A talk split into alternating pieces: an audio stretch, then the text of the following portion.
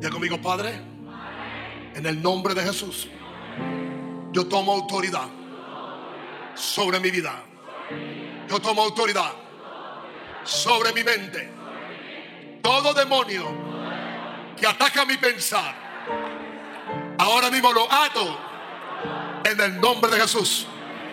Demonio de incredulidad, demonio de razonamiento, demonio de intimidación, demonio de confusión, demonio de desorden mental.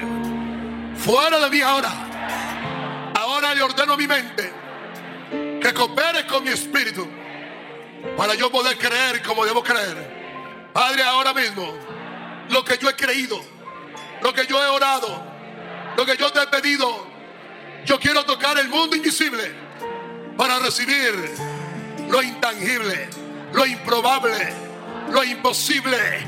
Padre, yo te pido hoy que mi entendimiento se abra como nunca antes. Se rompen los límites de mi entendimiento. Y a partir de hoy, Señor, expande mi mente. Dame una mente brillante, creativa, lúcida, hambrienta por la palabra. En el nombre glorioso de Jesús. Y ustedes dicen, aleluya. Aleluya. Y ahora yo tomo autoridad sobre este servicio, sobre este culto. Yo declaro que el espíritu de sabiduría, el espíritu de revelación, el espíritu de iluminación, el espíritu de entendimiento, de conocimiento, está en este lugar ahora. Padre, háblanos. Señor, revélate nuestras vidas, oh Dios. Y dado la impartición, oh Dios, de tus dones, de tus asignaciones, de tu propósito, de tu poder, Señor. Padre, me rehuso a quedarme como estoy. Necesito un nuevo corazón. Oh, abashara babakatira bakaya. Uh. Antes que se siente Satanás, se opondrá a toda renovación mental. Porque usted puede tener todo en su espíritu, todo. Lo que Dios le coloque, lo coloca en su espíritu. Pero si usted no tiene una mente renovada, usted no va a tener un traductor. Su mente, en su conciencia, se encarga de traducir todo el lenguaje espiritual de lo que Dios, Espíritu Santo, coloca dentro de usted. Por eso es que el poder y el conocimiento está limitado por tu mente. Usted tiene que aprender a bregar con demonios que están bregando con su mente. Demonios que lo encierran a usted, lo encajonan. Le dice que usted no va a avanzar, le dice que usted no va a ir a lo próximo. Lo quieren encajonar en tiempo, espacio y acontecimiento. Usted no puede permitir eso.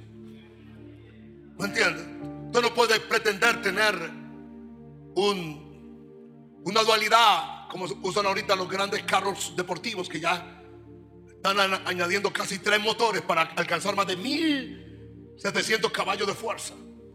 Sin una buena caja diametral, una buena caja como la utilizan en la Fórmula 1. Usted no puede tener un motor de esos con, con una caja vieja, patrol de los 70, ¿me entiende? O una caja vieja, ¿me entiende?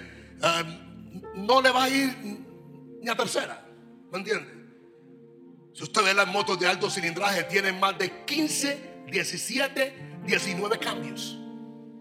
¿Me entiende? Por la dualidad lo que se requiere. Yo no sé cuántos cambios tenga usted. Algunos tienen primera, otros tienen segunda y otros viven en reversa. Porque no importa lo que se le coloque en su espíritu. El trabajo de renovación de mente es su trabajo, no es el mío. Es mi trabajo, para mí. Y esto es lo que nos cuesta, nos cuesta disciplina. Esto, esto es lo que la iglesia moderna no conoce a, base de una gracia que no conoce. A nombre de que no hay disciplina, a nombre de que no hay sacrificio, a, nombre de que no hay entrega, a nombre de que no hay separación. ¿Me entiende? Igual hace lo mismo. Usted puede tener un don adentro interno, sin una renovación mental. ¿Sabe cómo está ese don dentro de usted? Reprimido, contraído, sin desarrollar, enterrado y está ahí. Está ahí. Porque eventualmente cuando usted nació de nuevo, yo quiero en nacer de nuevo, no en convertirme, ¿me entiende? Porque hasta los demonios se convierten. No, digan nacer de nuevo. Lo único que nunca cambió fue su mente. Dios nunca tocó su mente. La mente la toca usted. Y le toca a usted. La mente tiene que ver en la forma como adoro, como alabo, como vivo, como hablo, como como, como duermo, como trabajo, como me expreso. Todo está ahí. Y esa mente está en el alma. ¿Me entiende? Y eso tiene que cambiar. Diga, eso tiene que cambiar en mí. O sea, usted tiene que tener una mente de la palabra. No una mente lógica ni racional. Por eso Pablo dice que la mente lógica es una mente carnal, racional, que se conecta con la sabiduría de este mundo. No. Pero Pablo también dice que hay una, hay una mente espiritual. ¿Me entiende? Que es el puente entre el espíritu que hay en ti y el mundo natural. Recuerde, con el espíritu usted se conecta con Dios. Con su cuerpo usted se conecta con este mundo. Y con su mente usted hace la pausa de los dos mundos. Algún día me van a decir amén. ¿Me entiendes? Si, si Weiner dice eso y lo escribe, bestseller. ¡Wow! La mente, el, el puente entre lo espiritual. ¡Wow! O lo dijo Joel Austin. ¡Wow! ¿Me entiende? Hoy van a escuchar cosas que usted no ha oído jamás. Hoy yo tampoco lo había oído.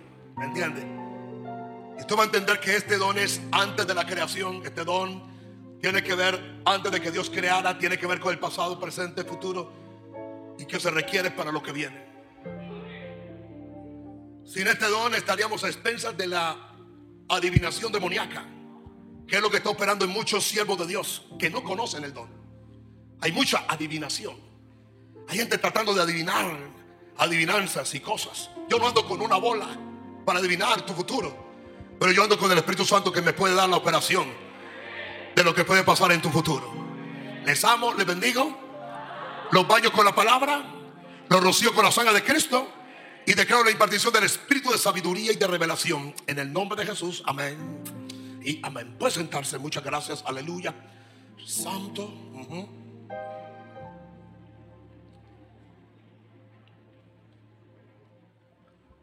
Aleluya. Wow. Oh, Santo.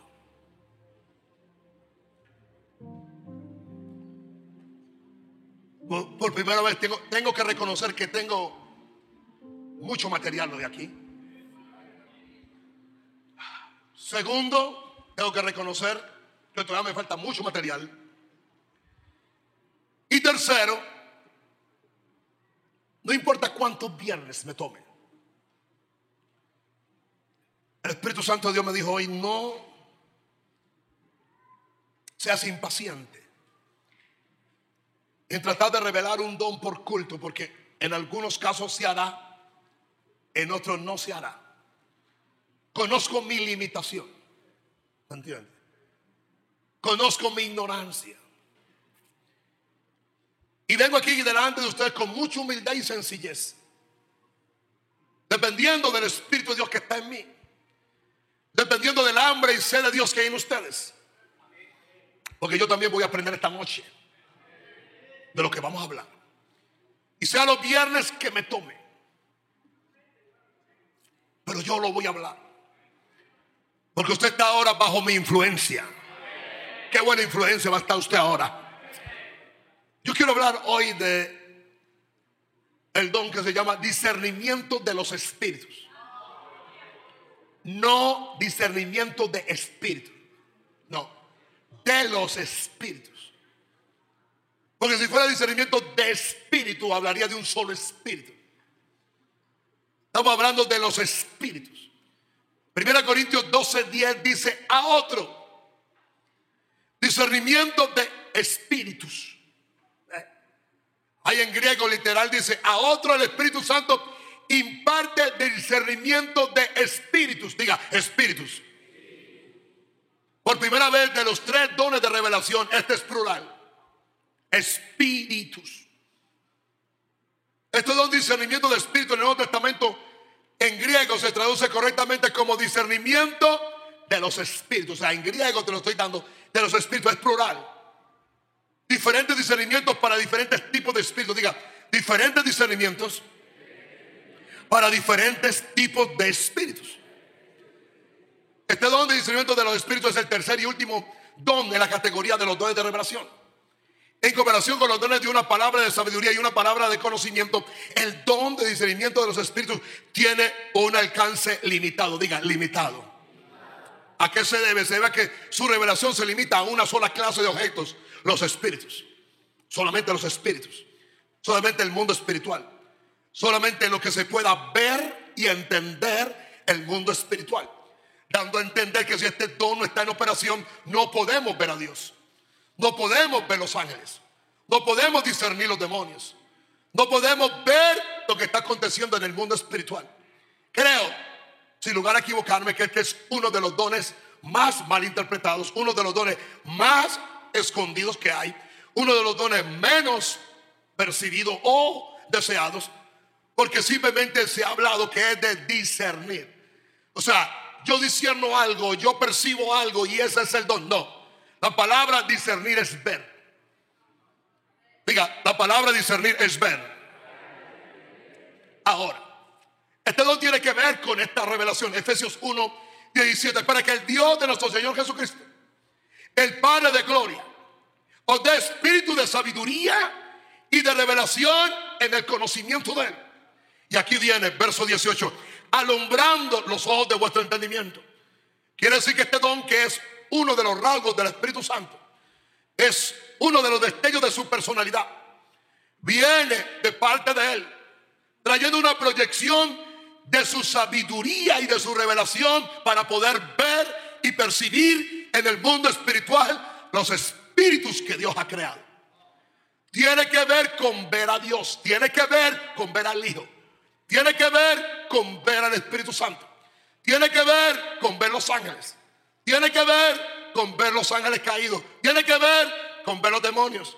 Tiene que ver con ver los espíritus perfectos, porque ya hay una iglesia perfecta, está en el cielo.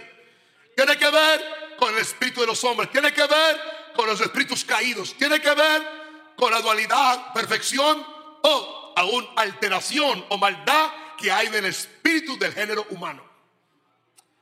Y dice, alumbrando los ojos de vuestro entendimiento. ¿Por qué? Porque todo lo que tú ves en el mundo espiritual, automáticamente lo que tú ves se te adhiere el conocimiento. Y le doy dos ejemplos para que empecemos a calentar un poquito motores. Cuando Jesús estaba en el monte de la transfiguración y apareció Moisés y Elías, automáticamente Pedro que lo vio supo que eran Moisés y Elías. Jesús no le dijo, es Moisés, es Elías. No, como él lo vio por el discernimiento del Espíritu, automáticamente lo que le vio se le comunicó el conocimiento de lo que él vio.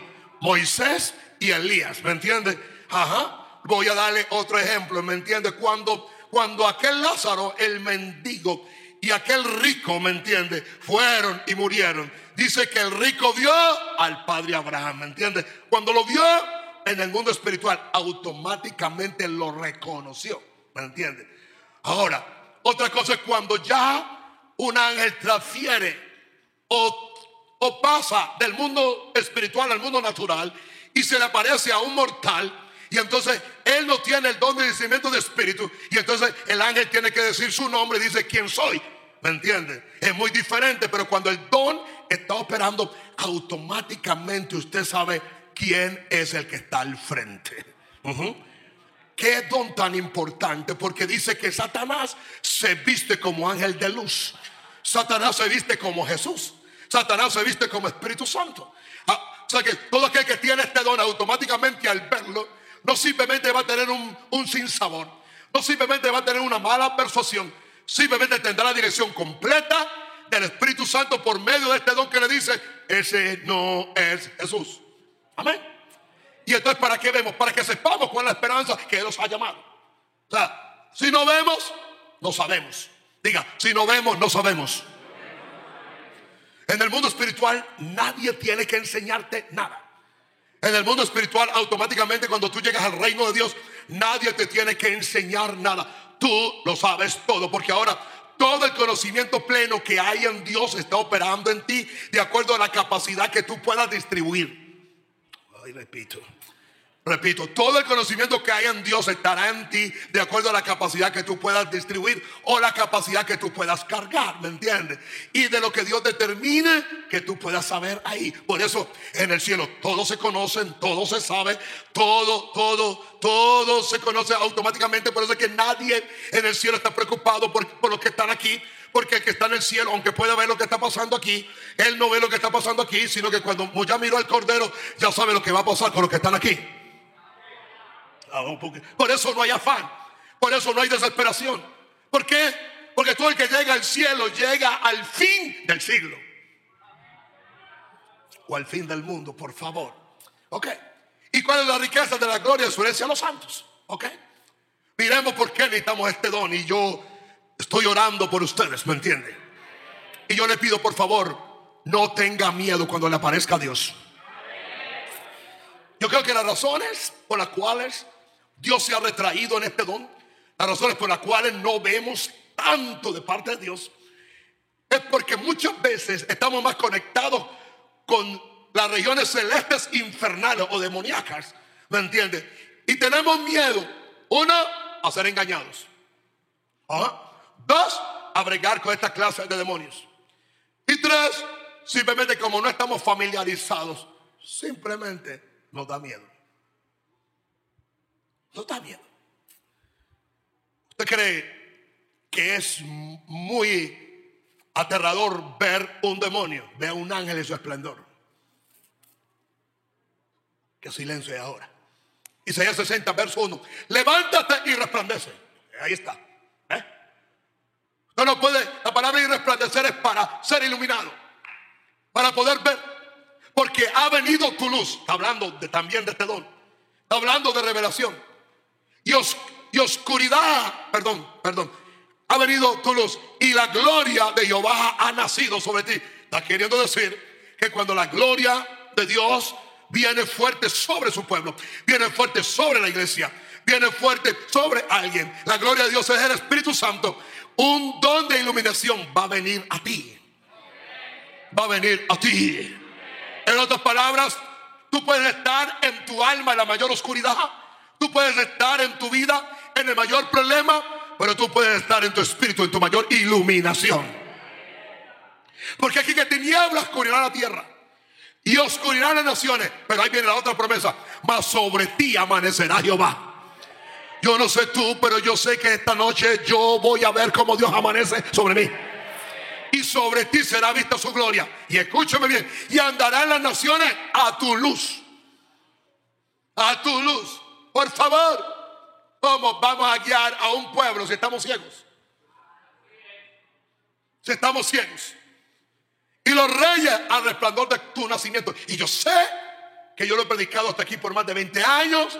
Lo he predicado acerca del conocimiento, acerca de la revelación, acerca de la inteligencia. Y no dije nada contrario. Hoy le añado el poder ver. El poder ver. Creo que fue ya Hartford. Gracias, Espíritu Santo Hace muchos años, ya Hartford es ahora uno de los ancianos, uno de los generales que queda ahorita en Norteamérica, un hombre de Dios. Estaba joven, su iglesia no crecía y, e inquieto, completamente inquieto. Se metió en un ayuno y se fue a orar. Y creo que el día séptimo o sexto por ahí, pues está muy equivocado, lo leí hace muchos años. El Espíritu Santo lo movió y le dijo, ve y vete a orar en el altar de tu iglesia. Sal de tu ayuno aquí y ve a orar al altar de, tu iglesia. Y creo que el segundo día, estando ahí, de repente el mundo espiritual se le abrió, discernimiento de espíritus. Y automáticamente vio los demonios que estaban parados ahí, simplemente colgados en el altar donde él predicaba y el altar donde se adoraba para que la gloria de Dios no descendiera. Y cuando Dios le dijo, te doy autoridad y repréndelos, fue uno de los primeros pioneros que tuvo las iglesias más grandes en Norteamérica. Según de Corintios 4, 6. Porque Dios que mandó que las tinieblas resplandeciese la luz. Yo, yo quiero decirle algo en esta noche. En la densa oscuridad que usted ha tenido va a venir luz. Y va a ser sabiduría. Y va a ser revelación. Y va a ser iluminación. Y va a ser sabiduría. Pero va a ser que usted pueda ver. Padre, necesitamos ver qué es lo que impide que avancemos. Que resplandeció nuestros corazones. Aquí viene, para iluminación del conocimiento de la gloria de Dios en la faz de Jesucristo. El segundo de Samuel lo colocado de esta manera, 22.13. Por el resplandor de tu presencia se encendieron carbones ardientes. Oh, quiere decir que también la presencia de Dios puede activar este don. Puede abrir la llave en el mundo espiritual para que tus ojos puedan ver. Oh, dice 2 Samuel 23.4, será como la luz de la mañana. Así es que tú vas a ver. Será como la luz de la mañana como el resplandor del sol en una mañana sin nubes, como la lluvia que hace brotar la hierba de la tierra. ¿Y por qué necesitamos este don? Segunda de Tesalonicenses 2.8. Entonces se manifestará aquel inicuo a quien el Señor matará con el espíritu de su boca y destruirá. Y destruirá. Con el resplandor de qué? De su venida. En otras palabras, nosotros no estaremos ciegos en esta última confrontación veremos los espíritus tal como son. Los que están caminando en tu casa para detenerte. Los que están caminando en tu empresa para empobrecerte. Los que pueden estar en alguna parte, y, escúchame bien, y sorpréndase, heridos a un órgano de tu familiar deteniendo su salud y dañándolo. Ha herido a objetos, ha heridos a, territorios. ¿Por causa de qué? De conjuros, de pactos demoníacos. ¿Por causa de qué? Por el pecado del pueblo. ¿Por causa de qué? De la ignorancia del pueblo. ¿Por causa de qué? De que esto nos ha enseñado. Y de que entendemos que nuestra lucha no es contra carne ni sangre. Sino contra principados, contra potestades, contra gobernador de vuestra de maldad en las regiones celestes. Ahora, uno, ¿qué no es el discernimiento de espíritu? ¿Qué no es? ¿Qué no es? Primero entremos en lo que no es. No es una intuición natural, no es. No es, no es lo que tú crees que te intuye. Todo el mundo en un momento u otro puede haber tenido una intuición acerca de lo que estaba a punto de suceder. Esa intuición natural no es la manifestación de los discernimientos de los espíritus, sino más bien el testimonio o estímulo interior de nuestro propio espíritu. ¿Me entiende? ¿Sabe otra cosa que hemos nosotros dañado? Hemos, esta es la palabra, hemos castrado la persuasión interna de nuestro espíritu. ¿Me entiende? Voy a decirle algo muy claro. Hay persuasiones internas que no te la da el Espíritu Santo, pero es tu espíritu renovado, tu espíritu nacido de nuevo, que ahora como ser espiritual que tú eres, e hijo de Dios y parte de la huesta celestial del cielo, Dios te da una persuasión y es real. Lo que pasa es que no, todos nos hemos limitado a una parte, pero tú tienes una persuasión. Pero yo iba caminando con, con, Gabriel y yo sentí algo aquí. A mí la persuasión son golpes. Y yo me detengo. Entonces pasa lo que va a pasar. Y te lo dije. Una persuasión. Pero eso no es el discernimiento de espíritu. ¿Cuántas veces usted está en un restaurante y todo está bien? Y cuando usted oró y se comió la primer bocado de comida, dijo, esto no está bien. Y como usted ignoró lo que su espíritu le comunicó, se lo comió y usted se enfermó. ¿Cuántos de ustedes tuvieron una persuasión cuando entraron a un lugar y no se cubrieron? ¿Ah? Sintieron un síntoma y no tomaron la autoridad para reprenderlo.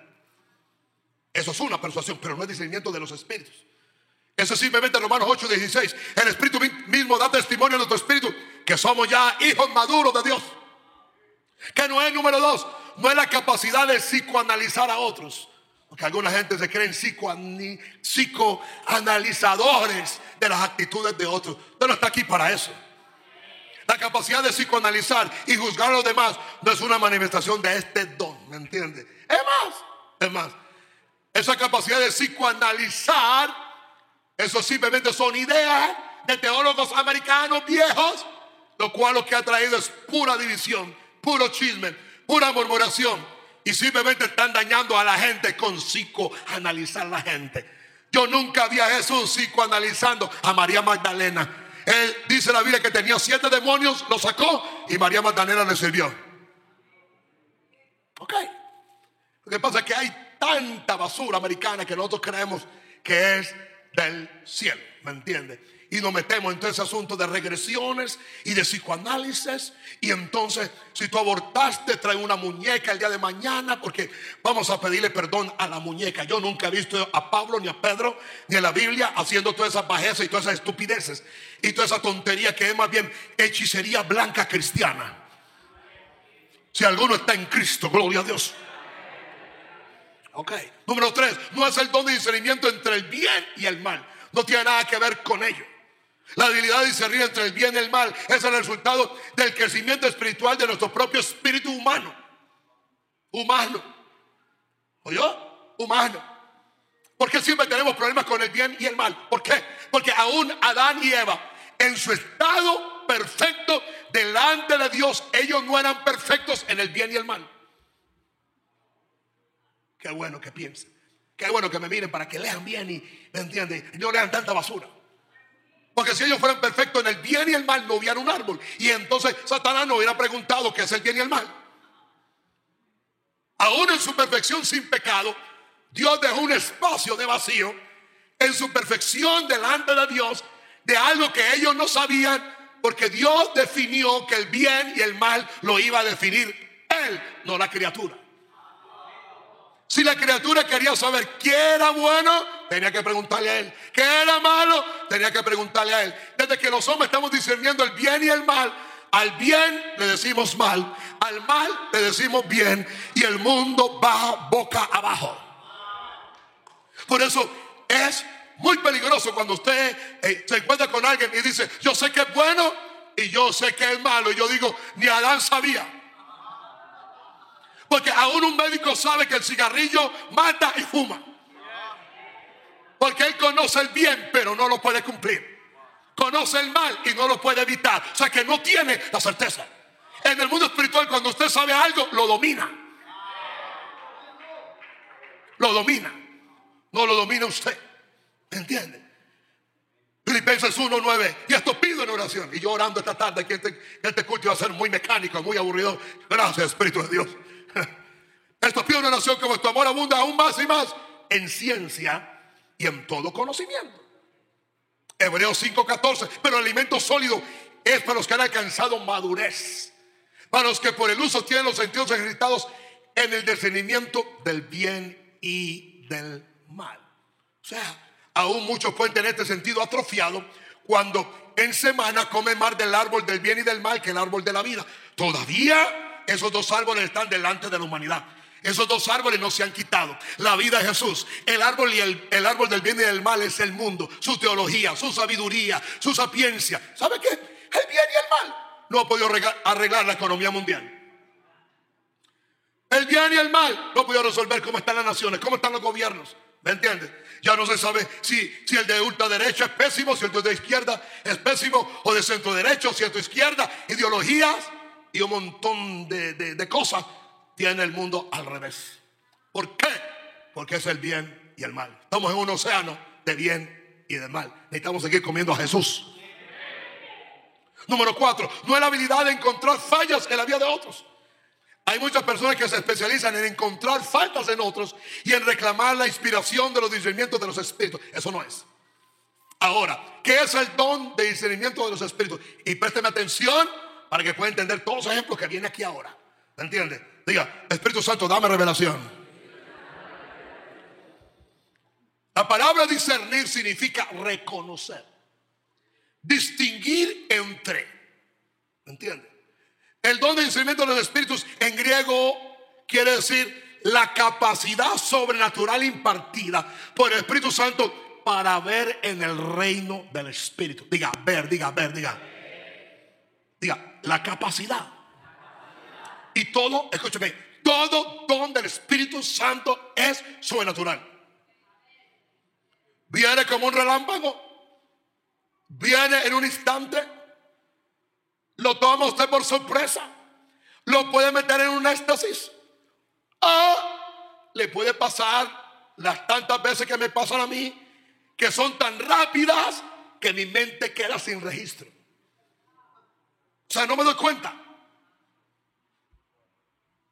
Diga, él no se da cuenta. Hasta que llega el momento donde mi espíritu madura. O tengo el tiempo suficiente para reposar delante de Dios. Y cuando mi alma se aquieta, el Espíritu saca la información que ya Él colocó dentro de mí. Así que escúcheme bien. La mayor parte de ustedes ya tuvieron visiones, experiencias, revelaciones, asignaciones, experiencias con el Espíritu Santo. Pero tu mente no renovada.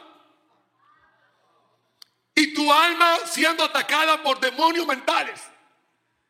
Simplemente han reducido tu nivel de fe para creer, para poder experimentar lo que está pasando. Por eso, la mayor parte de las veces no sucede cuando tú duermes, sino que cuando tú duermes, que se te quieta tu espíritu, entonces tu espíritu puede registrar a tu alma lo que percibió en el día o en días. ¿Entiendes? Es la capacidad sobrenatural impartida por el Espíritu Santo. Diga, para ver en el reino del Espíritu.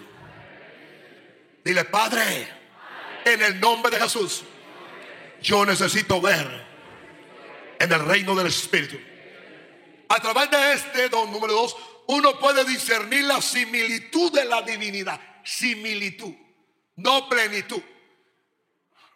Yo explico similitud y explico semejanza. Cuando vemos a Dios, no lo vemos en su esplendor, no lo vemos en su plenitud, lo vemos en la semejanza que Él se nos revela y en la capacidad que nosotros tenemos para poderlo ver.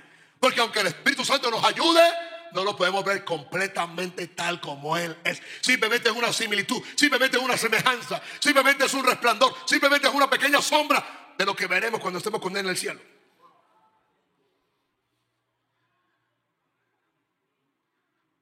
Últimamente en mis cultos todo el mundo está así ya. A través de, de este don uno puede discernir la similitud de la divinidad, la similitud de los ángeles, los espíritus malignos y los espíritus humanos. Yo quiero que usted entienda eso. Cuando hablo de divinidad, hablo, hablo, Padre, Hijo y Espíritu Santo. El Padre tiene una semejanza de hombre. El Hijo tiene una semejanza de hombre. Pero el Espíritu tiene muchas apariencias porque es el Espíritu del Padre y el Espíritu del Hijo. Juan lo vio como una paloma. Ezequiel lo vio como una rueda llena de ojos. Israel lo vio como una nube. Moisés lo vio como un viento, hablando del Espíritu Santo.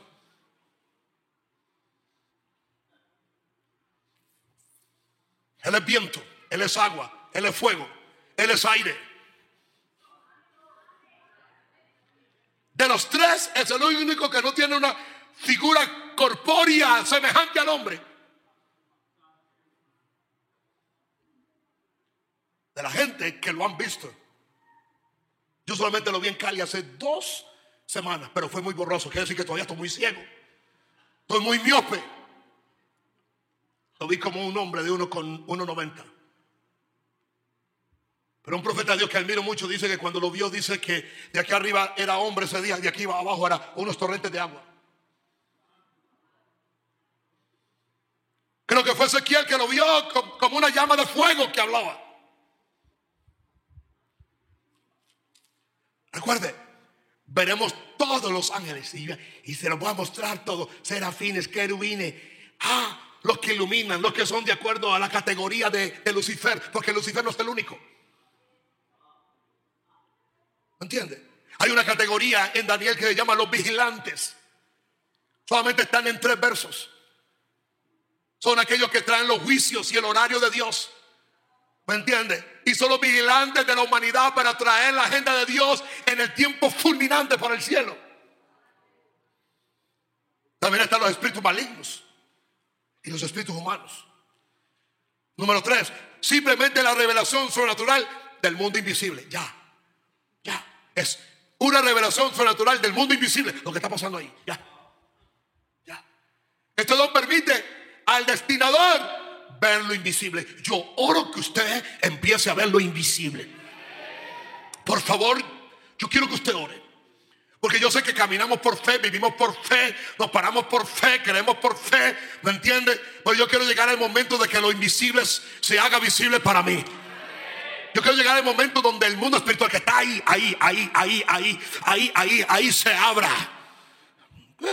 Quiere que diga qué tan importante es, este don. Agar se iba a morir, se iba a morir. El muchacho estaba ahí, ¿me entiendes? ¿Sabe qué hizo ella? Vio el ángel.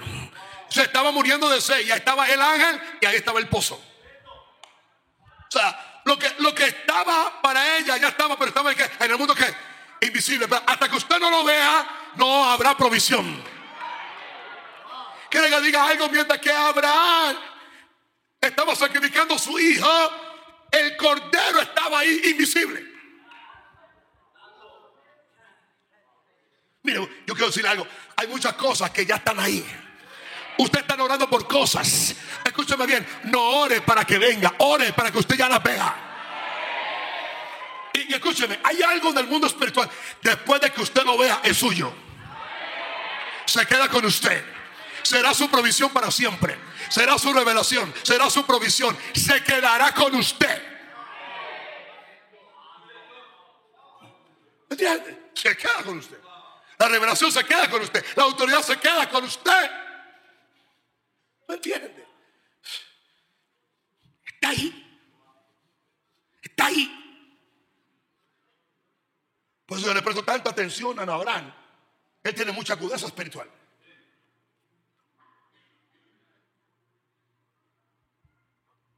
Cuando él está en su habitación orando y está hablando con alguien, yo le digo a mi esposa, ¿quién sabe quién está viendo él? Porque aparentemente por su limitación natural, él desarrolló una agudeza espiritual. Y él, escúchame bien, lo que él tiene en limitación natural lo desarrolló en lo espiritual. Y ahora nosotros en lo espiritual somos los que estamos limitados para ver lo que él está viendo.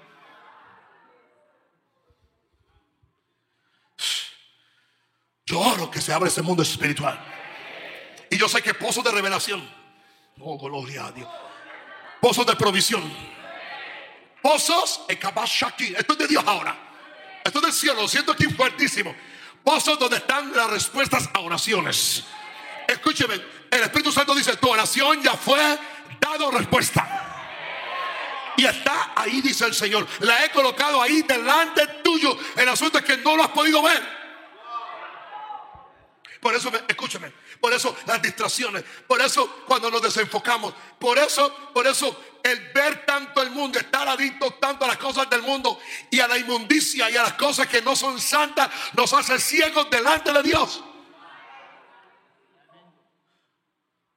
Nos hace ciegos. Cuando una persona tiene ojos adúlteros, está inmundo en los ojos. También nos permite ver y juzgar lo que vemos automáticamente. Ya sea un espíritu malo o un espíritu bueno. Número 5, la palabra griega para discernir significa en, en ese verbo traducido juzgar. Esto es donde permite a uno penetrar lo que aparece externamente a la realidad interior. ¿Por qué? Porque tú no vas a ver y decir, ah, yo no entiendo nada. Eso no es Dios. Tampoco Dios va a venir a enseñarte. Tampoco Dios va a colocar a alguien para que te enseñe. No, automáticamente lo que se abre, miras, entiendes, disiernes y sabes. Por eso es un don sobrenatural. Este don te, permite, te permite a uno penetrar lo que aparece externamente a la realidad interior y luego forma un juicio basado en esa revelación. Está en Hebreos 4:13 y no hay cosa creada que no sea manifestada en su presencia. Antes bien, todas las cosas están desnudas y abiertas a los ojos de aquel a quien tenemos que dar cuenta. Número 6. A través del don de discernimiento de los espíritus, el Espíritu Santo se abre, diga, se abre y deja al descubierto para que el recipiente, que somos nosotros, veamos el reino del Espíritu donde nada puede esconderse. Nada puede esconderse. Primera Samuel 16, 7, y Jehová respondió a Samuel, no mires a su parecer, ni a lo grande de su estatura, porque yo lo desecho, porque Jehová no mira lo que mira el hombre, Pues el hombre mira lo que está delante de sus ojos, pero Jehová, Jehová que mira el mundo espiritual y el reino espiritual y el corazón espiritual. En otras palabras, cuando Dios lo miró a él, Dios no simplemente lo vio a él, Dios vio la historia de él completa. Y al ver la historia de él completa, digo, lo desecho. Lo desecho. ¿Sabe? Cuando Dios lo mira a usted, lo mira todo. O sea que si Dios le va a entregar algo aquí a usted ahora, ya Dios vio todo su recorrido. Y Dios que aunque usted es débil y aunque tiene limitaciones, usted no le va a fallar. Oh, no, alguien está aquí conmigo, por favor, esta noche. Apocalipsis 2, verso 23. Y a sus hijos heridos de muerte. Y toda la iglesia sabrán que yo soy el que escudriña la mente y el corazón. Y os daré a cada uno según vuestras obras. ¿Ves? Él escudriña. Él escudriña. Él escudriña. Él escudriña. Él, él fue el que dio dos niños dentro del vientre. Entonces dice, amé uno, aborrecí al otro no lo aborreció en el vientre, sino que vio la historia. O sea, antes de bendecir al uno, él lo vio, lo vio a él vendiendo su primogenitura por un plato de lenteja. Y cuando lo vio aquí dijo, lo aborrezco desde acá. Recuerde que Dios no vive ni en el presente ni en el pasado, Dios vive en lo eterno. Dios puede venir ahora, escúcheme, Dios puede venir ahora y cogerte de ti y llevarte automáticamente dos mil años atrás. Que Dios tiene control del pasado. Dios tiene control del presente. Y Dios tiene control del futuro. Por eso deja de decir que, que lo que viene por usted es pésimo. Dios puede cambiar tu historia en esta noche. Uh. yo en esta noche Dios lo puede cambiar todo. Por eso lo que has perdido en 10 años lo puede recuperar en meses. ¿Quiere que diga algo? Los años más dorados para este ministerio acaban de comenzar esta noche. Los años más plenos, los años de oro, dice el Señor. Los años de oro, los años dorados, los años de luz, los años de revelación, los años de esplendor, los años de abundancia, los años de multiplicación, los años de riqueza, los años de poder. Empiezan ahora. Santo Comienzan ahora. Comienzan ahora. Los años de oro comienzan ahora, Maranata los años de esplendor, de resplendor, de gloria, de crecimiento, de abundancia, de sanidad, de poder. Cuando, uno, cuando uno anhela algo, uno lo ala. Uno lo atrae. Yo estoy en esto, ¿me entiende? Y oh, él lucha de aquí y allá. Satanás quiere, ¿me entiende? Callarme, pero no, no puede ni podrá. Y eso no fue una casualidad. La semana pasada me llega a mí. No, esta semana me llega la información, pero esto pasó la semana pasada. Un pastor en Nigeria, sirviéndole a Dios, tuvo un accidente. Perdió el codo. Le colocaron un codo, un codo de platina. Una prótesis de platina. Con un pedazo aquí de hueso. A pesar de eso, sentía mucho dolor. Pero aún él así se esforzaba más y le servía a Dios. La semana pasada fue a dormir cansado, extenuado, muy limitado por su mano. Y cuando se acostó, vino la presencia de Dios donde él. Y Jesús, en el Espíritu Santo, dice, Jesús en el Espíritu Santo le dijo, hijo, Has trabajado tantos años para mí que esta noche yo voy a trabajar para ti. Duérmete, que mañana será un mejor día. Dice que él durmió como nunca. Cuando se levantó al otro día, levantó la mano normal. Cuando volteó y miró al lado de la cama, la prótesis estaba puesta a un lado, limpia, con el pedazo de hueso. Y todo su codo y su brazo restaurado completamente. Ese es al Señor que nosotros le servimos. Ahora, empecemos a ver algunos ejemplos bíblicos. Veamos la similitud de la divinidad. La Biblia dice claramente que Dios es un espíritu que el Señor Jesús es un espíritu y que el Espíritu Santo es el Espíritu eterno. Y se lo voy a comprobar con verso y capítulo para que no, yo no me invento nada. Juan 4:24, Dios es espíritu. Y los que le adoran en espíritu y verdad, es necesario que le adoren. O sea que usted no podrá ver a Dios a menos que tenga este don. ¿Cierto así? Diga, Dios es espíritu. Vamos a ver el Señor. 2 Corintios 3, 17. Porque el Señor es el espíritu. Eso es el Hijo. 2 Corintios 3, 17. Rapidito con el dedito. Para que ellos lo lean. Y donde está el espíritu del Señor, allí que hay. Ok. Hebreos 9, 14. ¿Cuánto más la sangre de Cristo? El cual mediante el Espíritu eterno. Ese es el Espíritu Santo se ofreció a sí mismo sin mancha a Dios, limpiará vuestra conciencia de obras muertas para que le sirváis al Dios vivo. Como la divinidad es espíritu, si la manifestación de los dones de discernimiento de los espíritus, ninguna de las personas mencionadas en la Biblia que vieron a Dios podían haberlo visto con sus ojos naturales. Ya, aquí voy. Esto se va a poner rico ahora. Y yo lo voy a provocar a usted. Para que usted empiece a orar. Jesús, yo quiero verte. Espíritu Santo, yo quiero verte. Sé que no veré tu plenitud. Tu plenitud, oh, tu esplendor. Yo, yo lo veré en el cielo. Pero aquí yo voy a ver tu semejanza. Aquí yo voy a ver tu similitud. Aquí tú me vas a mostrar lo que yo necesito ver. Porque casi siempre lo que yo quiero ver de parte de Dios es lo que a mí me hace falta de Él. Y es lo que le hace falta al mundo de Él.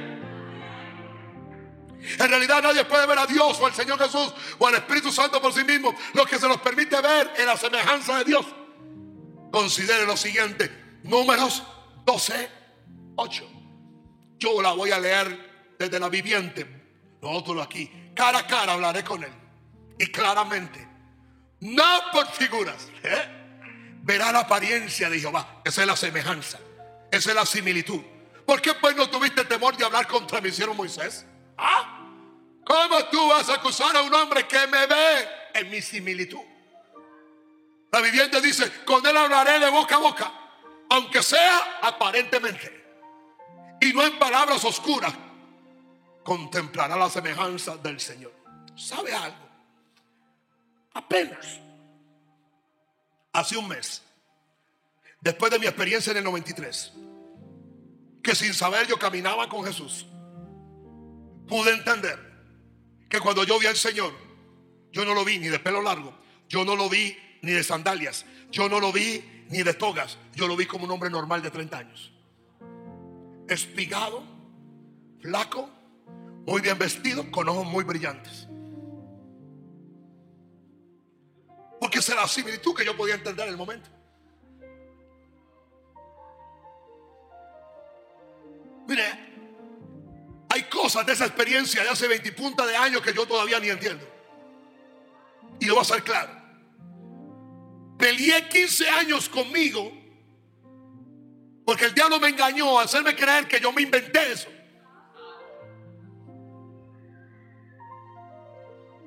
Que me dije una mentira.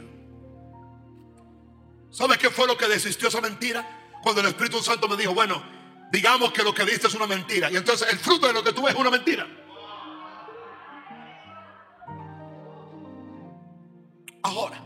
La palabra similitud en hebreo es temaut, que significa algo porcionado, es decir, moldeado, con una forma, una manifestación, imagen, semejanza. Cada uno en la Biblia vio lo que podía captar. Moisés vio la gloria. Josué vio un valiente. Un guerrero. David vio un Señor en los atrios. David vivía en el tabernáculo celestial. Por eso fue que compuso tantos cánticos. Y tanta alabanza y tanta adoración. Por tanto, la similitud de Dios es una imagen o una semejanza o una forma del ser de Dios, mas no Dios contemporáneo en todo lo que ves. Otra palabra, Dios aparece aquí. Él se va a retraer en todo lo que Él es para no causarte un daño a ti. Exactamente. Si Dios descendiera aquí como nosotros pedimos, oh, nos moriríamos aquí. Daniel dijo que perdió las fuerzas. Juan dijo, caí como muerto. Ezequiel dijo, estuve entontecido por meses. Daniel dijo, estuve enfermo por tres semanas. Es lo que podemos cargar en el momento.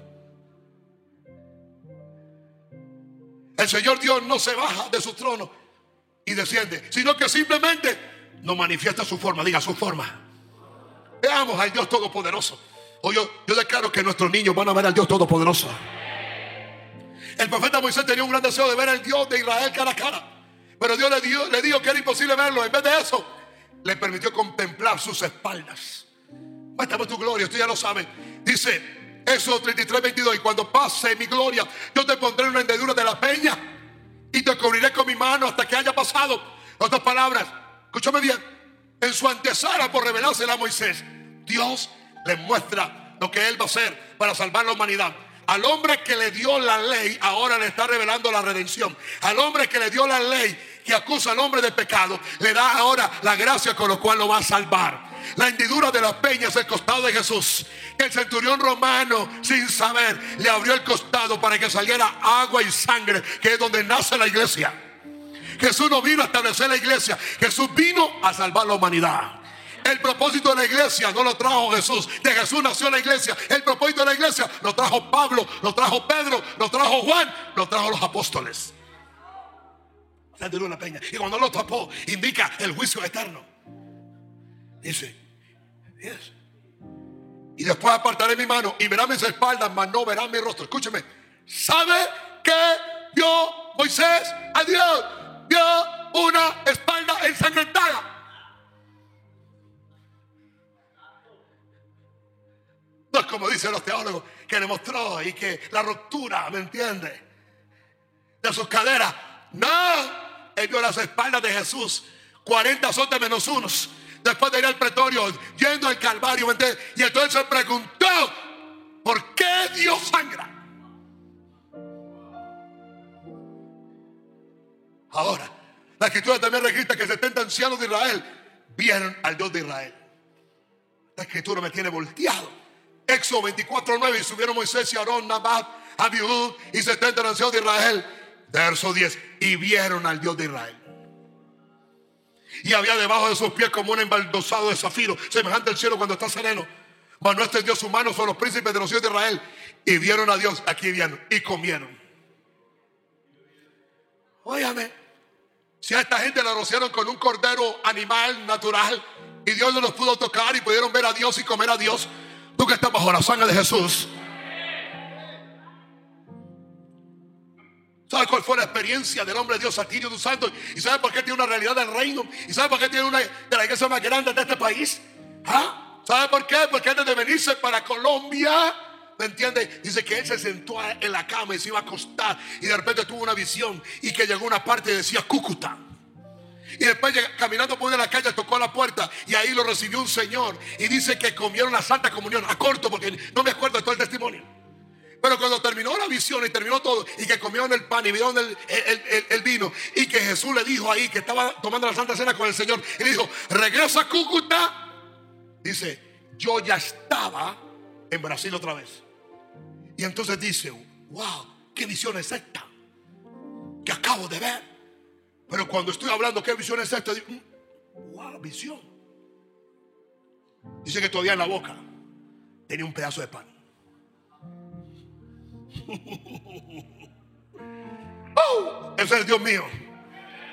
Los que son más asombrosos es que una nación entera de 3 millones de personas vio la gloria de Dios que descendió sobre el monte Sinaí. Lo vieron. Lo vieron. Eso 19, 17.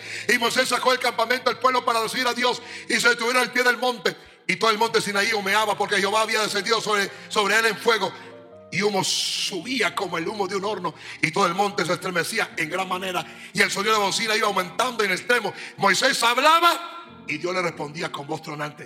¿Sabía usted que en esa parte del monte Sinaí todo el mundo sube porque esa parte está quemada? todavía está consumida por el fuego. Ahí no nace nada. Ahí se paró ese Señor. Y dijo, así queda registro para siempre. Verso 20, descendió Jehová sobre el monte Sinaí, sobre la cumbre del monte. Y llamó a Jehová Moisés a la cumbre del monte. Y Moisés subió. Deuteronomio 33, 2 dijo, Jehová vino de Sinaí y de Seir les esclareció. Resplandeció desde el monte de Parán. Vino entre diez, millares de santos con la ley de fuego a su mano derecha. Dios vendrá de Terán y el santo del monte Parán. Su gloria cubrió los cielos y la tierra se llenó de su alabanza. Ninguno de ellos vio realmente a Dios, sola, solamente la similitud. También leemos Isaías 6.1, en el año que murió el rey Usía, vi yo al Señor sentado sobre un trono alto y sublime. Y sus faldas llenaban el templo. ¿Quién lo vio? Isaías. ¿Ah? Génesis 12.7 Y apareció Jehová a Abraham y le dijo, a tu descendencia, le apareció. Génesis 12.7 Diga, le apareció Jehová te va a aparecer Dios a ti. Yo dije, te va a aparecer Dios a ti. Y pierda cuidado. Si usted va caminando, usted no va a pisar un carro. Si usted va conduciendo, no le va a producir un accidente. Porque todas sus facultades naturales van a seguir normales. Y usted va a trabajar normal. Simplemente su espíritu va a ser afectado y usted será el único que vea y escuche en el río y de que él solamente Daniel vio aquella aparición. Los otros hombres no lo vieron porque no tenían el don. ¿Quiere que lea otro ejemplo? Cuando María llegó allá corriendo a, la, tumba y esto y lo otro y acá allá y volteó y ahí estaba Jesús. ¿Dónde lo pusieron? María no lo podía ver porque María no tenía el don, porque ya había resucitado. Cuando iba camino a Emaús, los dos iban caminando y era el Señor y hablaban con él. No lo podían ver porque no podían el don. ¿Me entiende? Génesis 26, 2. Y se le apareció Jehová y le dijo: No desciendas a Egipto, habita en tierra que yo te diré. Ahí está, ahí está. Vamos a Jacob. Génesis 35, 9. Apareció otra vez Dios a Jacob cuando había vuelto de Panarán y le bendijo otra vez. Primera de Reyes 9:2. Jehová apareció a Salomón la segunda vez. Primera de Reyes 9:2. Apareció, diga, apareció. Como le ha aparecido en Gabaón. Veamos a Jesús. ¿Ah? Veamos a Jesús. Cuando estaba en, lo natural, nadie necesitaba este don. Pero ahora, como dice Gigi, como dice el santo hombre Dios que está en el cielo, que Jesús le apareció, lo abrazó y entonces mientras que lo abrazaba y todo ese asunto, y, le, decía, yo estoy contigo, él no le hablaba, pero él sentía, dice, mi hermano, dice Gigi, mi hermano. Yo dije, voy a comprobar lo que dice la Biblia, si tiene carne y sangre, dice. Y yo así con sutileza para que no... Miren la, inocencia de nosotros los humanos, así con sutileza para que no se dé cuenta, lo toqué. Y dije, hermano, tiene carne y sangre. wow.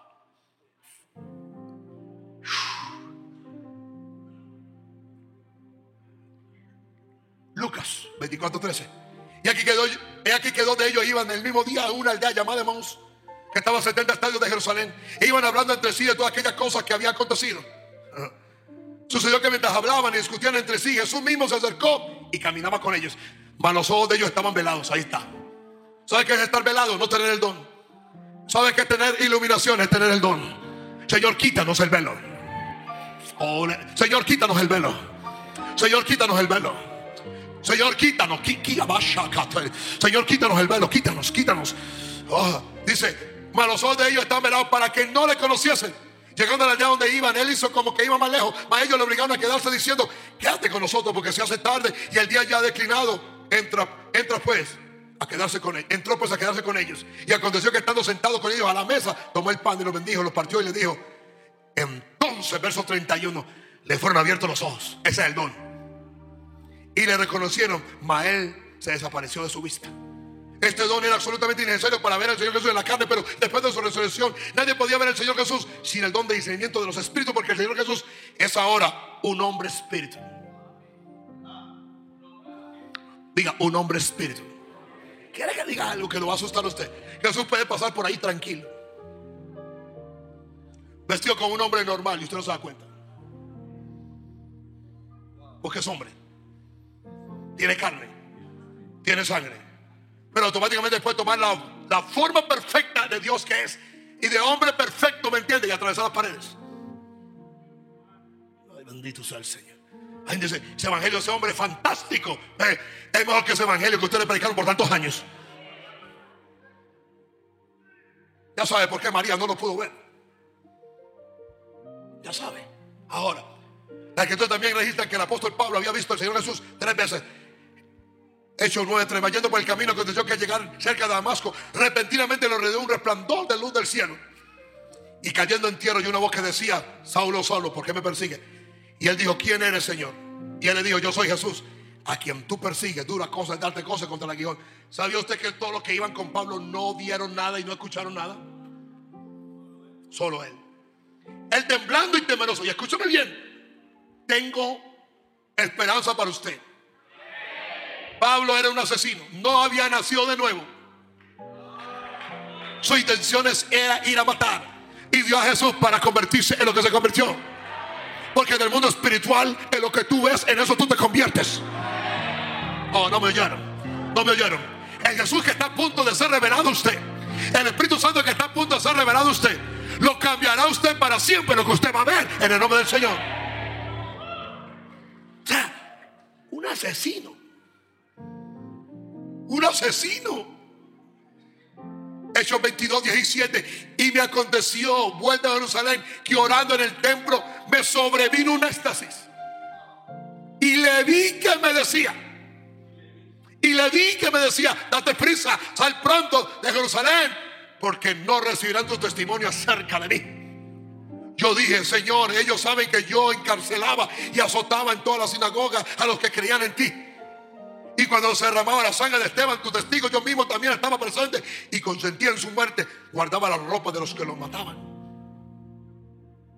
Pero me dijo, ve porque yo te enviaré lejos a los gentiles. Hechos 23, 11. A la noche siguiente se le presentó el Señor. 11. Eh, el Señor. Y le dijo, ten ánimo Pablo, pues como has testificado de mí en Jerusalén, así es necesario que testifique también en Roma. El apóstol Juan lo vio en la isla de Palma, Apocalipsis 1.9. Yo, Juan, vuestro, hermano, compartirme vuestro en la tribulación, en el reino, en la paciencia de Jesucristo. Estaba en la isla de, llamada Palma por causa de la palabra de Dios y del testimonio de Jesucristo. Yo estaba en el Espíritu del día del Señor y oí detrás de mí una gran voz como de trompeta que decía, yo soy el alfa y el omega. Y nadie más lo vio. Nadie más lo escuchó.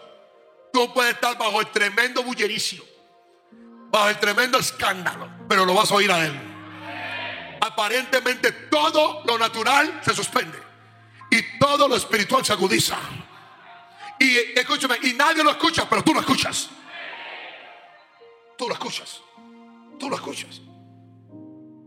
Escribe un libro, lo que ves, y enviarlo a las siete iglesias que están en Asia. Yo adelanto para poder ganar tiempo.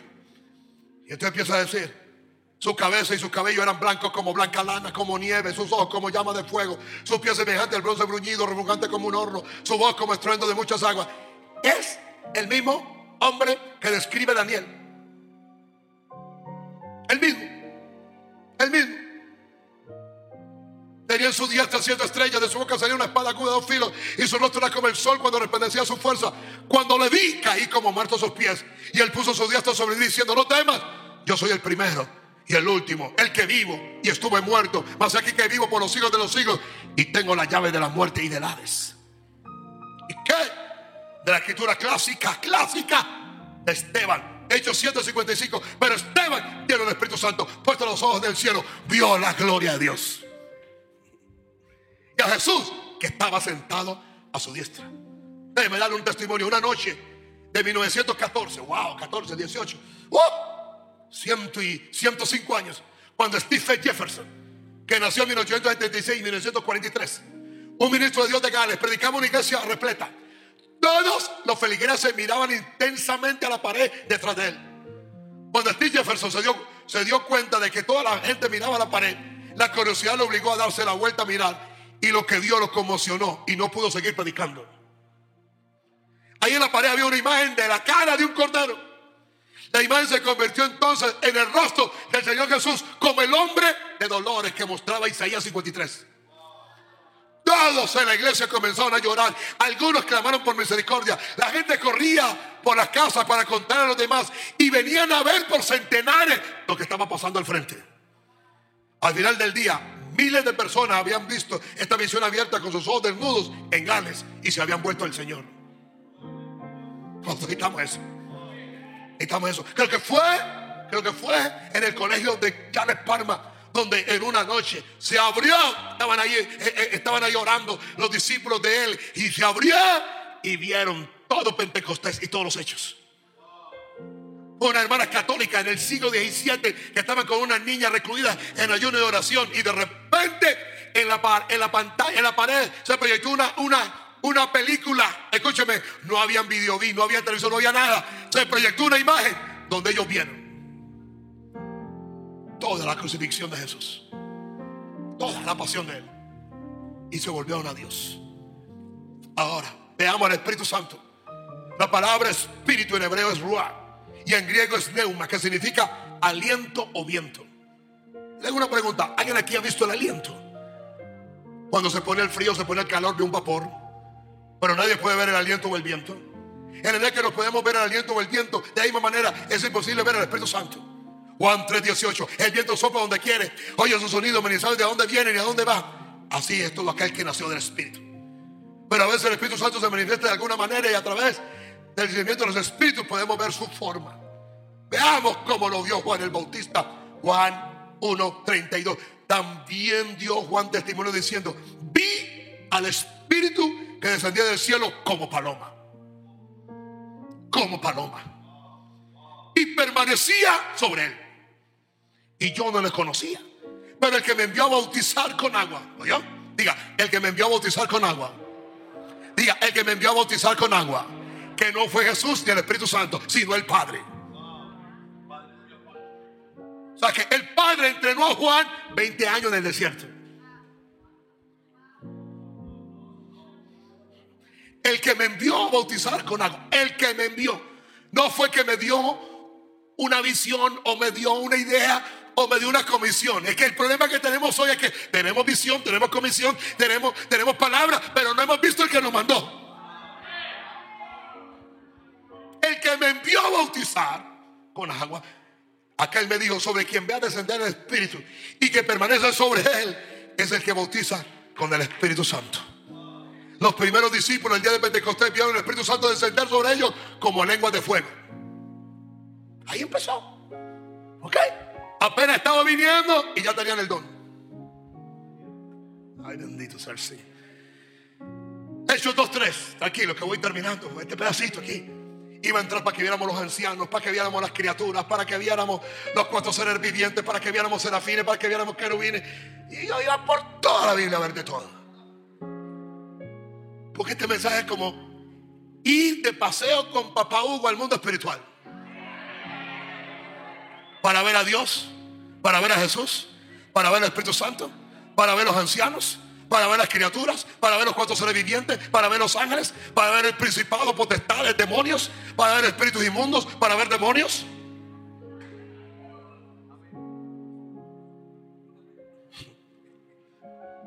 No le dijo a Jesús, espíritu mudo y sordo,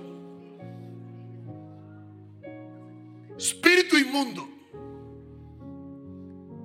no le digo a su, ¿cómo le llaman ustedes? Leones, porque somos muchos. ¿Ah? ¿Cómo le dijo Pablo a aquella muchacha allá en esa ciudad? ¿Ah? Espíritu y demonio de adivinación. Como bregó con el mago Pedro.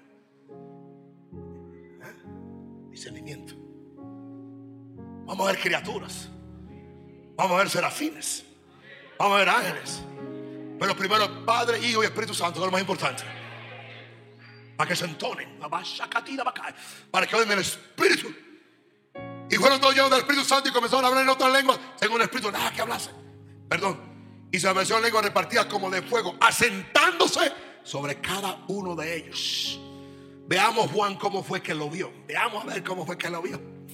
Apocalipsis 4, 5. Y del trono salían relámpagos y truenos y voces. Y delante del trono ardían siete lámparas de fuego. Los cuales son Los siete espíritus de Dios que dio Él, siete lámparas encendidas. Tengo tres minutos.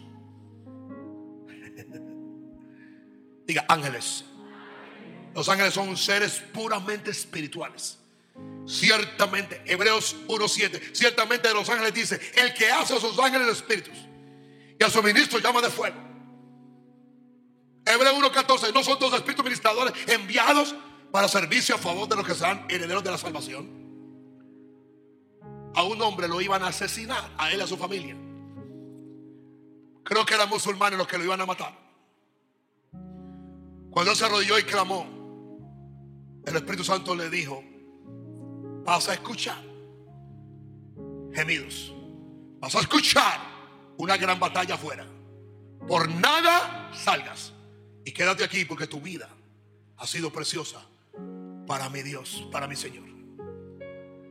Escuchó una batalla afuera.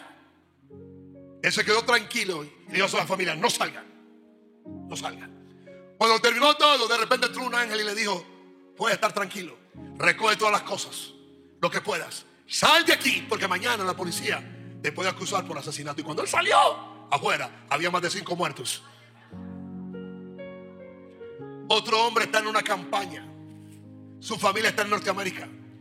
Viene un fenómeno, creo que era un, uno de esos, no, un huracán. Y él empezó a orar y esa noche un ángel se le apareció y le dijo, ten, está tranquilo He sido enviado a proteger tu familia. Tu familia ha sido cuidada. ¿Sabe qué pasó? Esta mujer había acabado de parir. Tenía un niño como de 20 días. Y dos niños más. Y estaba en casa. La cogió este huracán. De repente cuando estaba ahí apareció un ángel y le dijo, vamos al sótano. Yo he sido enviado por Dios por causa de tu esposo que tiene pacto con Dios de protegerte. Cuando terminó todo por la mañana, la la casa estaba partida por la mitad. Y dice que ella que venía un ángel corpulento, ¿me entiendes? Un poco despelucado. Y dije, le dijo, protegí la parte que había que proteger a ustedes. La otra parte se la llevó el huracán.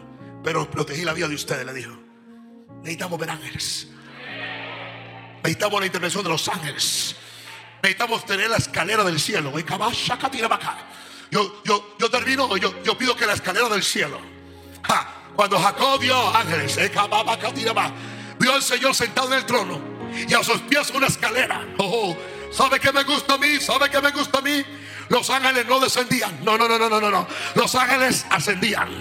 ¿Sabe qué? Dando a entender que los ángeles que estaban ministrando no venían del cielo, ya estaban en la tierra. ¿Sabe qué estaban haciendo los ángeles? Subiendo a Dios. ¿Sabe con qué están subiendo los ángeles? Con tu oración, con tu ayuno, con tus promesas, con tu fe, con la lista que tú estás pidiendo para Dios. ¿Saben qué están haciendo allá? Están haciendo un lobbying en el trono de la gracia. Y están diciéndole, Señor, aquí estoy. Mi permanencia es de acuerdo a la fe que Él tiene. Oh, oh, oh, oh, mi permanencia aquí es de acuerdo a la fe que Él tiene. De aquí no me muevo. De aquí no me corro. De aquí no me voy hasta que no descienda. Oh, Maranata, están subiendo. Pero esta noche ya están descendiendo. Oh, oh, están descendiendo, están descendiendo, están descendiendo con provisión. Están descendiendo con lo que Dios tiene para nosotros. Están descendiendo con milagros. Están descendiendo con prodigios. Están descendiendo con sanidades. Están descendiendo con milagros creativos.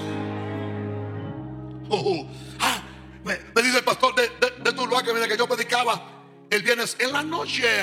Había una hija venezolana y dice que su hija moría en una clínica por un problema que tenía y no había quirófano, no había, no había medicina, no había nada. Y mientras que se predicaba y se tiraba la palabra, ella agarró e hizo un video y se lo mandó a su hija que estaba ahí, ¿me entiendes? Casi agonizante. Y cuando le pasaron el video, automáticamente se sanó. Se sanó.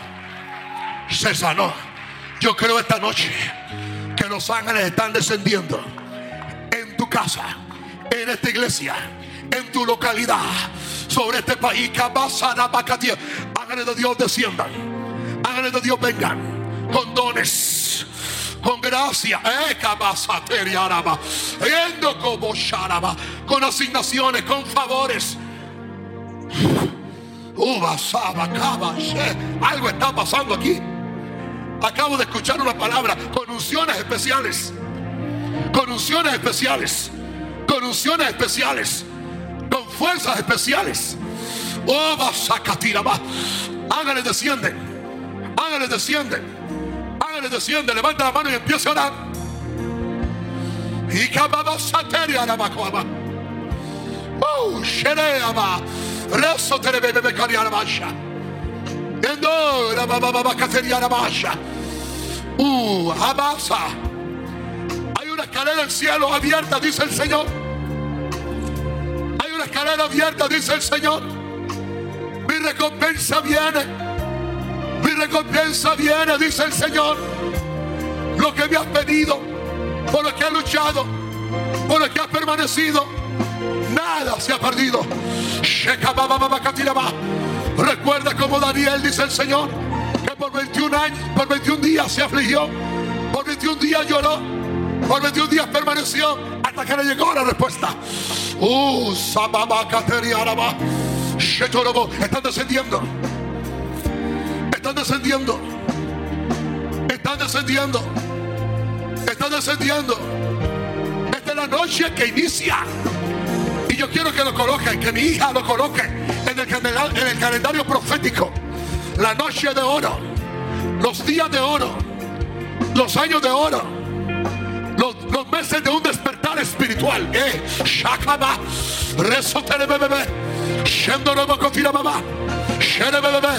Un despertamiento espiritual ha comenzado. Y aquí dice el Señor, los estoy despertando del, sueño, del sueño, del sueño, de la inhibición, del sueño, de la religión. He aquí yo ungido a este hombre, he ungido a este siervo, lo he inquietado con esta palabra. Aún el mismo se enseña mientras que, mientras que enseña. Aún el mismo se predica mientras que predica. Aún el mismo se da conocimiento mientras que yo doy conocimiento. Porque no es Él, no es Él, no es Él, no es Él. Soy yo, soy yo por medio de su hambre, por medio de su sed por mí. Lo que Él me ha pedido, yo se lo he dado lo que era deseado, a él le ha llegado. Shababa, despierta que duermes, despierta que duermes, despierta que duermes, despierta que duermes, despierta que duermes.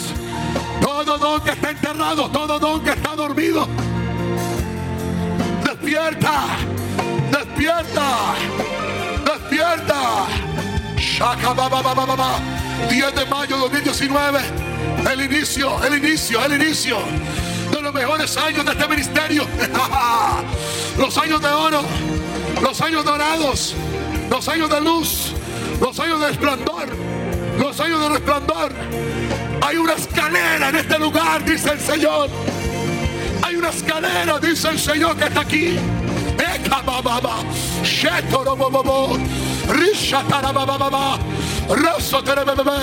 Mis ángeles están descendiendo con mis regalos, con mis dones, con mis gracias, con mis bendiciones, con mis provisiones, con lo que me han pedido.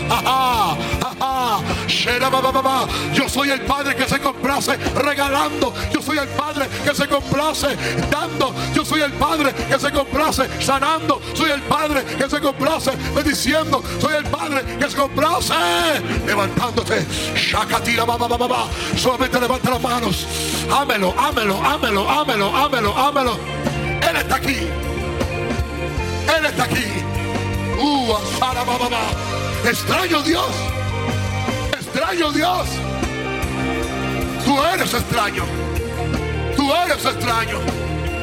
No te conocemos, pero te adoramos. Señor, no podemos seguir caminando al Dios no conocido. Empieza a recibir este don. Empieza a recibir esta impartición. Espíritu de Dios, Espíritu de Dios, abre la brecha, abre la brecha, abre los ojos, abre la enseñanza, abre la profundidad de la palabra. Eh, la profundidad de la enseñanza, la profundidad de la palabra, la profundidad de la revelación para enseñar al pueblo. Tiene que estar en mis pastores, dice el Señor. La profundidad para enseñar. Eh, vas a tirar más.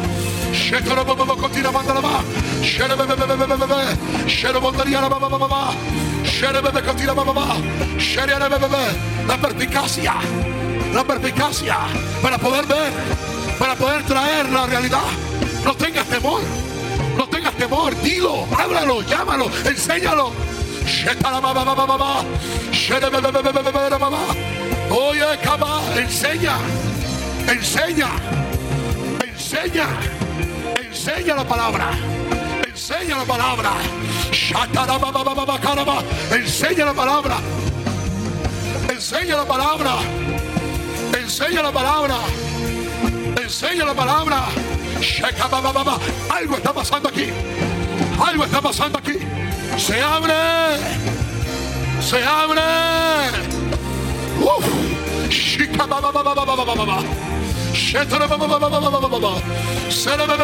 Profundidad en la enseñanza. Profundidad en la revelación. Profundidad en el mundo del Espíritu. Usa la autoridad que te ha dado. No sé que el enemigo lo use contra ti. Usa tu posición de autoridad y de poder. Abre. Abre. Abre. Abre. Se abren los ojos. Se abren los ojos.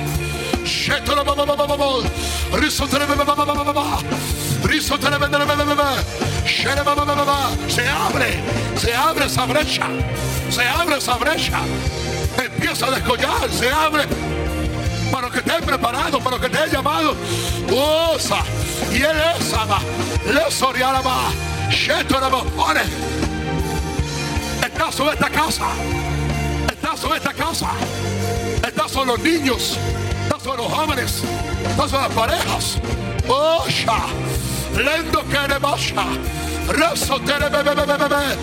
Uh, uh, abasa, Oye, basa, baba, risha, baba. Está aquí, levanta la mano al cielo.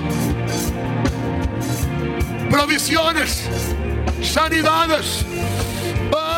Oh, Está aquí, está aquí, está aquí, está aquí, está aquí, está aquí, está aquí, está aquí, joven. Oh, he traído para que oigas, escuches de que yo soy real. uh, un Dios real, un Dios que se ve, un Dios que se experimenta, un Dios que se revela. Oh,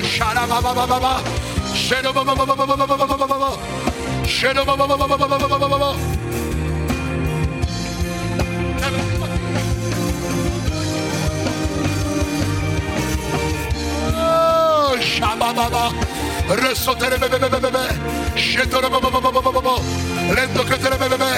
Provisión dice el Señor, provisión dice el Señor, provisión dice el Señor, provisión dice el Señor, provisión dice el Señor, provisión dice el Señor, provisión. Oh, oh, oh, oh. Está aquí, está aquí, está aquí. Oh,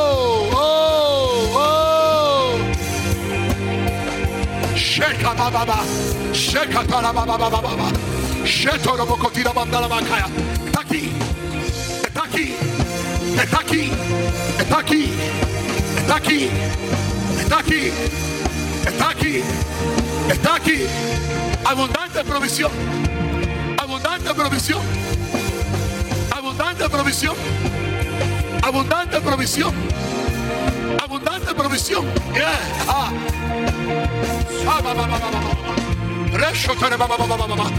Yeah. Abundante provisión. Ajá. Uh. Abundante provisión. Abundante provisión. Abundante provisión. Abundante provisión. Ajá. Ajá. Abundante provisión. Abundante provisión. Uy, que basada, mamá, mamá. Uy, ándale, ve. Ore del Espíritu Dios fuerte. Oh, oh, oh. Shetara, mamá, mamá. Shetara, bacotira, mandala, baconema. Shetara, mandala, bacotira, mamá.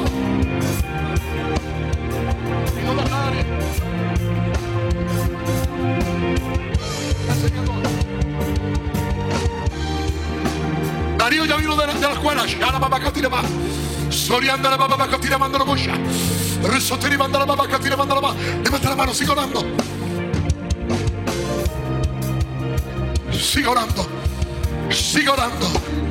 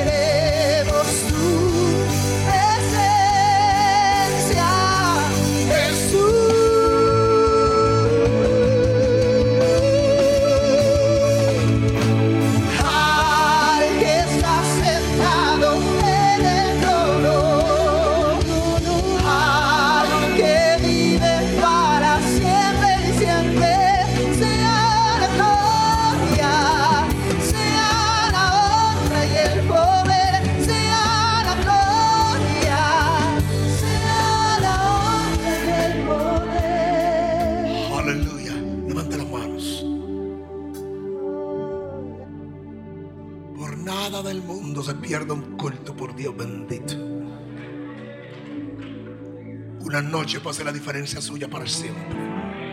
Levanta la mano y diga, Señor, yo entro con toda mi casa en esta tu iglesia, al reino celestial, a estos años maravillosos, a estos años de oro, a este tiempo específico que tú tienes para mí, Señor. Recibo de ti toda impartición, todo regalo. Recibo tus ángeles, recibo dones, gracias, habilidades y Padre, anhelo, codicio, deseo el don de discernimiento de los espíritus. Hazme ver, hazme conocer Ilumíname, Señor. En el nombre poderoso de Jesús. Y usted dice, si usted no cree, dése un grito de victoria.